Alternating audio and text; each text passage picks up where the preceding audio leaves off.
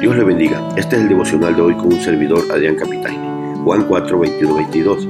Jesús le dijo, Mujer, créeme, que la hora viene cuando ni en este monte ni en Jerusalén adoraréis al Padre. Vosotros adoráis lo que no sabéis, nosotros adoramos lo que sabemos, porque la salvación viene de los judíos. Hoy meditaremos en adoramos lo que sabemos. Cuando dijimos que el diálogo del Señor Jesús con el fariseo Nicodemo era uno de los más hermosos y enriquecedores de la Biblia, dijimos la verdad. Pero este de Cristo con la samaritana no se queda atrás, pues ya nos ha enseñado muchas cosas y ahora tocará el tema de la adoración. Primero, en este monte o en Jerusalén. Verso 20. Nuestros padres adoraron este monte y vosotros decís que en Jerusalén es el lugar donde se debe adorar. Después que la samaritana se percata que Jesús no es cualquier hombre, sino que parecía ser profeta, porque le acababa de descubrir todo su pasado, ella toma confianza para decirle algo que parecía ser controversial, sobre dos lugares donde se creía se debía de ir a adorar. Y ella dice que sus padres samaritanos habían adorado en el monte Jericín. Pero ustedes los judíos, le dice a Cristo, dicen que es en el templo de Jerusalén donde se debe de hacer aunque no fue una pregunta que ella hace, sí parece tener interés en saber qué es lo que pensaba Cristo. Pero igual parece ser que ella estaba desviando el tema que Cristo le acababa de tocar sobre los maridos. Segunda cosa, la respuesta de Cristo. Verso 21. Jesús le dijo, mujer, créeme que la hora viene cuando ni en este monte ni en Jerusalén adoraréis al Padre. El Señor aprovechó ese punto de confusión de esa mujer sobre en qué lugar es mejor adorar para darle una gran lección sobre el tema. Y empieza diciéndole, mujer, créeme, como diciéndole, ponme atención, escúchame y cree esto que te voy a decir es verdad. Y es que le dice, en otras palabras, viene el tiempo donde la adoración a Dios, el Padre, ya no estará limitada, ni ligada a algún lugar exclusivo, ni de samaritanos o judíos, ni en Samaria, ni en Jerusalén. La adoración sería de una forma diferente. Es lo que Cristo le está diciendo a la samaritana. Tercer cosa, la adoración basada en el conocimiento. Verso 22. Vosotros adoráis lo que no sabéis.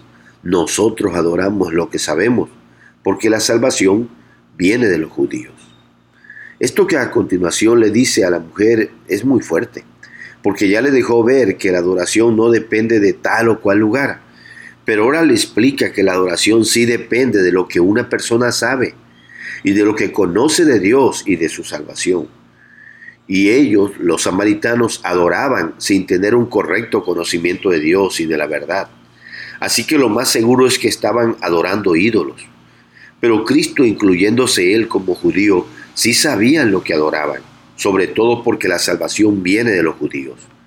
Eso fue lo que Pablo dijo igual en Romanos 9, 4 y 5, porque son israelitas, a quien pertenecen la adopción como hijos y la gloria, los pactos, la promulgación de la ley, el culto y las promesas, de quienes son los patriarcas y de quienes según la carne procede el Cristo, el cual está sobre todas las cosas, Dios bendito por los siglos. Amén. Veamos las lecciones prácticas. Hermanos, qué bueno que nos interesemos en temas como la adoración, pero no usemos ese interés para desviar algún tema o asunto que tuviera que ver con alguna conducta pecaminosa nuestra. Quitemos de nuestra mente la idea de que solo en ciertos lugares se puede y debe adorar.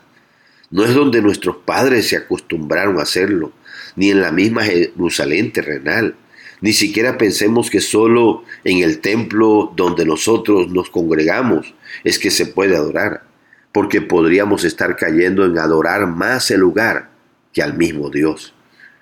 Creámosle a Jesús. Ya es el tiempo que la adoración no esté centralizada ni limitada a cierto lugar, por muy significativo que sea, sino que la adoración al Padre puede hacerse en cualquier sitio y en cualquier lugar del mundo.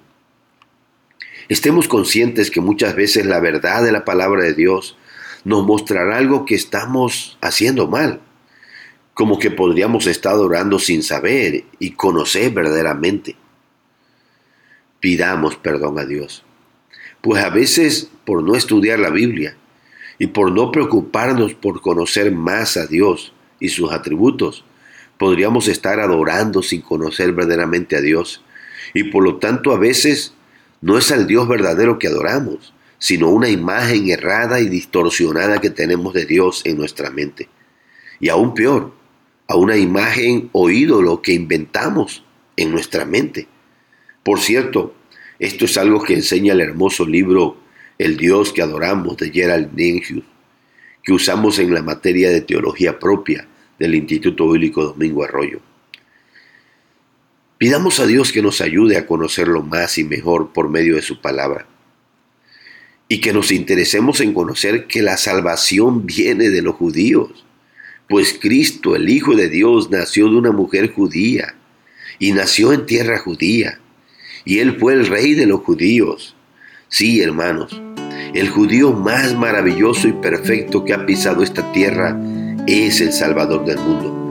Y tú y yo ya debemos saber eso y por lo mismo debemos adorarle como nuestro Dios y como nuestro Salvador.